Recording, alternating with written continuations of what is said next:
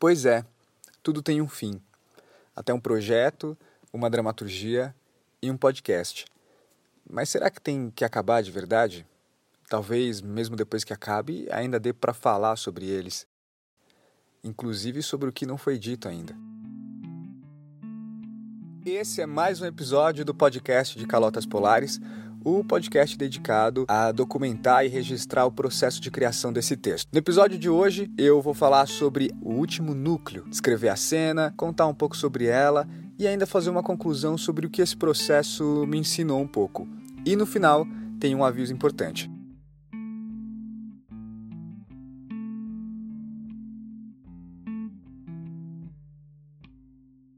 Muito bem, primeiro eu quero aqui fazer um meia-culpa dizendo que sim, eu demorei pra caramba para voltar com os episódios. Depois do último episódio em que eu falei sobre o, o terceiro núcleo, né? O núcleo da reunião, dos políticos, né? Eu demorei muito para conseguir fazer outro porque eu tava bem na reta final do texto. Então, por mais que toda semana eu sentasse e tentasse gravar, a dramaturgia precisava ser finalizada para ser enviada para publicação e eu acabei não me programando. Obrigado para as pessoas que se perguntaram onde é que estavam os episódios, que cobraram, e obrigado para você que depois de tanto tempo voltou e está ouvindo mais um episódio. Nesse episódio, eu vou falar do núcleo que ficou faltando, porque eu falei do núcleo principal, eu falei do núcleo dos políticos, e tem um terceiro núcleo, que é o núcleo que se passa nos bastidores de um filme. Lá no primeiro episódio eu expliquei que Calotas Polares queria fazer esse recorte de, da falta de empatia em diferentes setores e por alguma razão, lá na primeiríssima versão, eu já tinha colocado a ideia de, de um bastidor de um filme, uma história que se passa entre uma atriz e um diretor nessa feitura desse filme, no intervalo das gravações. E eu mantive isso e dessa vez desenvolvi a história dessa dupla particularmente, acho que a história dentro do Calotas Polares que eu mais gosto, porque foi o que eu mais consegui trazer nuances para as duas personagens. Na história dessa cena, desse bastidor de um filme, que se passa sempre entre as gravações, de fato o filme nunca está acontecendo, ela é dividida em três partes. Na primeira, o diretor e a atriz estão nesse momento de início de gravações, eles estão se conhecendo e é o momento em que o diretor é composto como uma figura, uma figura bem grotesca, um cara bem escroto assim, que fica dando em cima da atriz e que diz coisas clichês sobre a arte. E para a última versão acabou sendo fixada uma discussão sobre significado, sobre sentido. Então, ao mesmo tempo que fala do filme, que fala da falta de empatia, fala sobre essa distância entre discurso e prática né, no campo da arte essa conversa deles, que parece muito inofensiva, exceto pelo fato de que ele é um escroto, ela acaba evoluindo para um lugar muito agressivo, porque de fato a coisa culmina num assédio, tanto sexual quanto moral. E termina com a atriz um pouco perturbada por isso. Na segunda parte desse núcleo, eles estão de volta tentando gravar e a atriz está um pouco impactada pelo que acabou de acontecer na outra cena. E ela tem dificuldades de gravar, porque o que o diretor fez com ela foi menosprezar ela quando ela não cedeu ao assédio dele.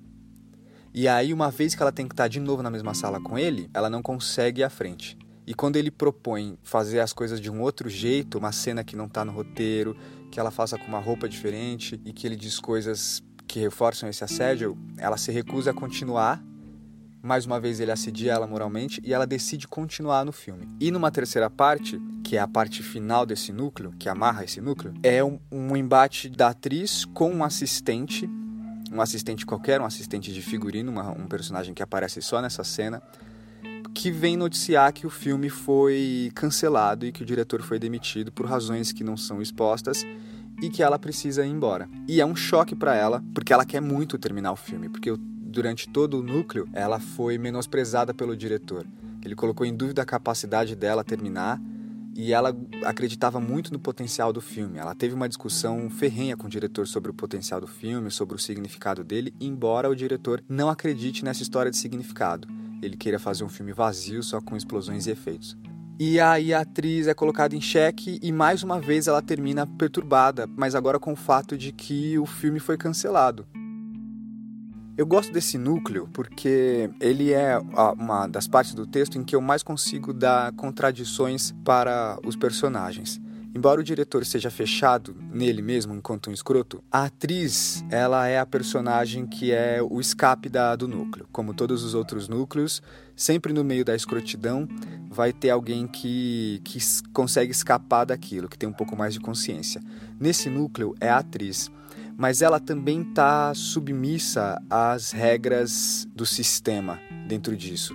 Por exemplo, apesar do assédio do diretor, ela se mantém conversando com ele porque aquele papel é importante para ela. Então ela prefere se esquivar daquilo do que necessariamente ceder ou abandonar o filme. Quando a coisa aperta e ela abandona o filme, ele coloca em questão o fato de que ela está perdendo uma grande oportunidade. E aí ela cede, o que pode colocá-la num lugar frágil, mas também consciente da, dessa realidade, de que esse tipo de assédio existe, as pessoas se submetem a ele para conseguir trabalhar. E na, no final, quando é anunciado que o diretor foi demitido e que o filme foi cancelado, ela se coloca numa posição de militar para que aquele filme continue, de se recusar a sair, de justificar essa recusa com um discurso artístico. Mas quando ela faz isso, ela está diante de um assistente que não tem nada a ver com aquilo e que pode ser demitido por causa dessa atitude dela. E isso relativiza um pouco o lugar dela também quando ela percebe o lugar que ela está se pondo de artista militante, é, impedindo que o filme seja cancelado porque é uma obra de arte, mas ali, naquele momento, bem na frente dela, ela não consegue enxergar a realidade do assistente, quando ela percebe isso, ela entende o quanto em outro contexto ela também pode ser um pouco uma pessoa ruim. Esse núcleo, no fim das contas, ele acaba não interferindo tanto assim na história da, do conjunto. Ele é mais um background para a personagem da esposa. Assim como o núcleo que eu contei no episódio passado é um background para o personagem do esposo.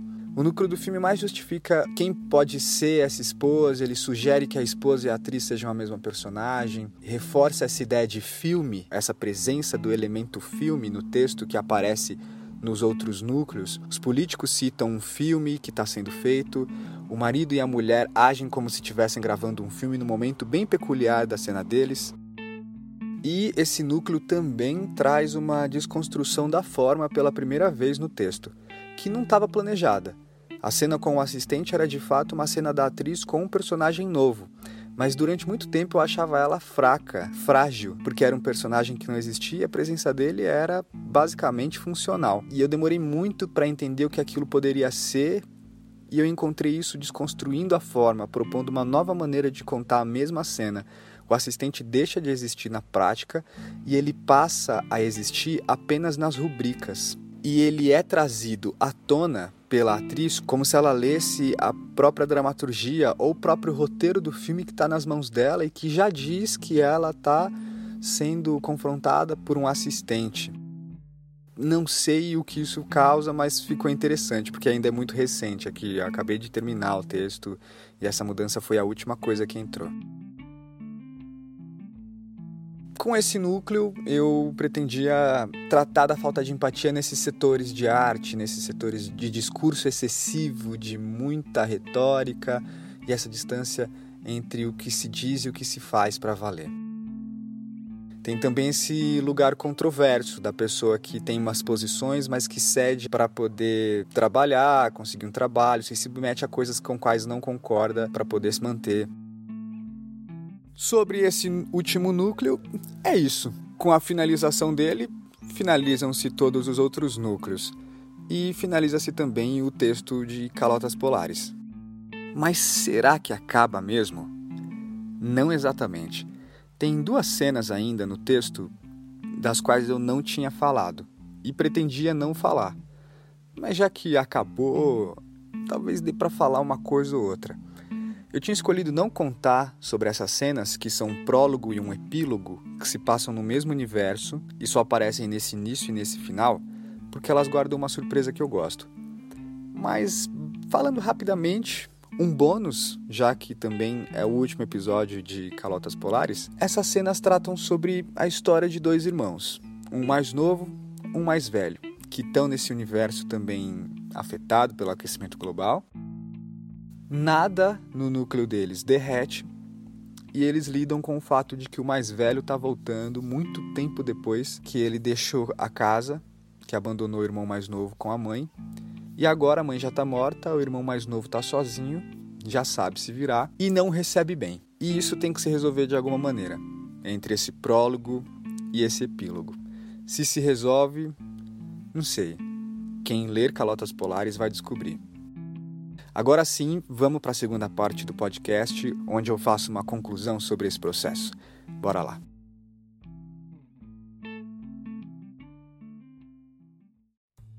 Pois bem, eu achei que eu não ia passar por essa experiência com Calotas Polares, porque é um texto muito tradicional, muito convencional no sentido de forma. É um texto com cenas, com diálogos, com personagens, ele não traz nada de novo. É, das pessoas que leram, muita gente notou e teve atenção chamada pelo fato de que Calotas Polares lembra um filme, porque as cenas são sempre cortadas em momentos cruciais, onde o conflito vai se agravar, como se eu cortasse expectativas o tempo todo. Mas o que eu mais gostei de aprender com o processo de Calotas Polares foi um processo diferente de construção dessa causa-efeito, de relação entre as cenas. Eu explico. Aquela minha ideia de escrever necessariamente uma cena após a outra, de só pensar no que vem a seguir, depois que eu terminar o que vem antes. Por mais que eu tenha um núcleo inteiro na cabeça, eu só poderia escrever a segunda parte dele depois que eu escrevesse a segunda parte do outro núcleo que vinha antes. Isso deu certo. Isso funcionou de alguma maneira. A minha ideia é que as cenas, por mais diferentes que elas fossem, de núcleos diferentes, elas fossem afetadas pelo, por elas, caso viessem antes. A minha ideia é que as cenas, por mais diferentes que fossem, se pertencessem a outros núcleos, é que o fato de estarem uma depois da outra, isso afetasse elas. E isso deu certo.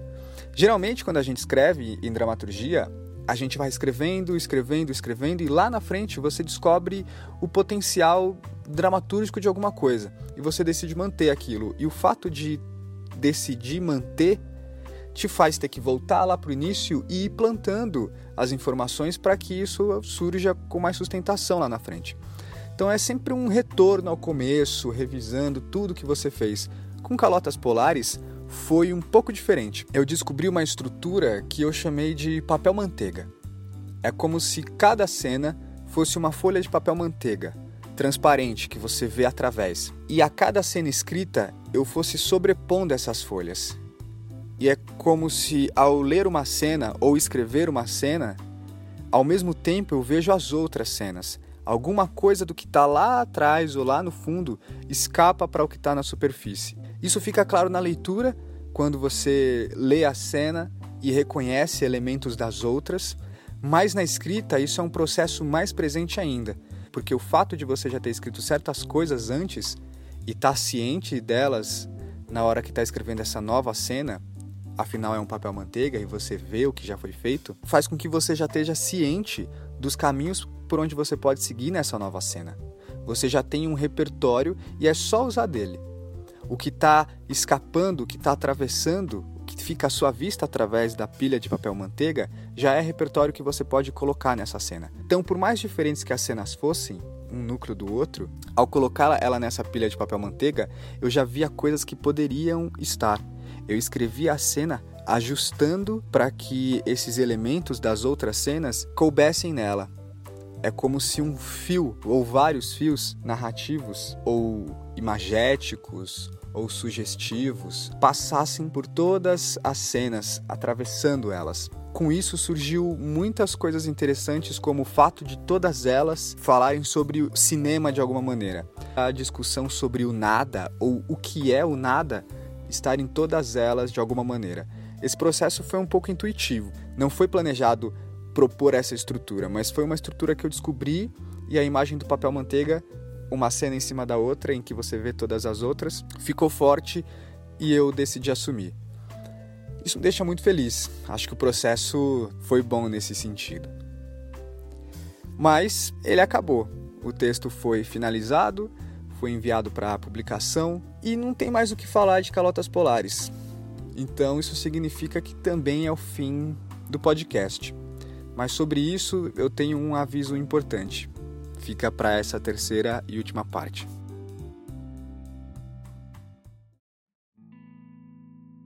O primeiro aviso que eu quero dar é que Calotas Polares já tem data para ser lançado. Primeiro vai acontecer uma leitura dramática do texto é, numa biblioteca estadual de São Paulo. Então, se você está ouvindo esse podcast antes do dia 3 de agosto, você está convidado para ir na leitura que vai ser no dia 3 de agosto, uma sexta-feira, às 16 horas, na Biblioteca de São Paulo. Vai ser bem bacana. No dia seguinte, no dia 4 de agosto de 2018, atenção, vai haver o lançamento de Calotas Polares, às 18 horas, na livraria Patuscada da editora Patuá, Rua Luiz Murá, número 40, ali perto da Praça Benedito Calixto. E o lançamento vai ter livros à venda, também vai ter leitura e vai ter uma programação mais incrementada também. Então fica ligado, se você me conhece e chegou no podcast por mim, provavelmente você vai ver a divulgação desse lançamento. O último recado é que o podcast acabou, mas não acaba. O negócio é o seguinte: acabou Calotas Polares. Não tem mais o que falar sobre o texto. Então, talvez não faça mais sentido existir um podcast de Calotas Polares. Mas eu peguei gosto pela coisa e recebi retornos muito positivos sobre essa iniciativa de falar de dramaturgia num podcast. Então eu decidi continuar com isso. Esse podcast, a partir dos próximos episódios, vai ser um podcast sobre dramaturgia, dedicado a falar sobre isso falar sobre peças, recomendar textos. Estou até pensando em alguns episódios especiais dedicados a autores ou textos legais, bacanas, mas eu quero muito também trazer gente para conversar aqui comigo, principalmente novos autores e autoras, gente que passou pelo mesmo processo que eu de pegar um texto por um edital e ter que desenvolver ele até a publicação, e gente que está estreando peça, que está escrevendo coisa nova e que a gente e que tem alguma coisa interessante para falar. Então eu espero que dê certo. Se você ouviu até aqui, eu peço que você continue, espere firme pelos episódios desse novo podcast e que se você gostou até aqui, divulgue e que se gostar do novo, divulgue mais ainda. Bom, por hora é só. Acabou por enquanto, mas talvez não acabe. Quer dizer, tudo acaba mas talvez esse fim esteja um pouco mais longe do que a gente imagina. Tchau.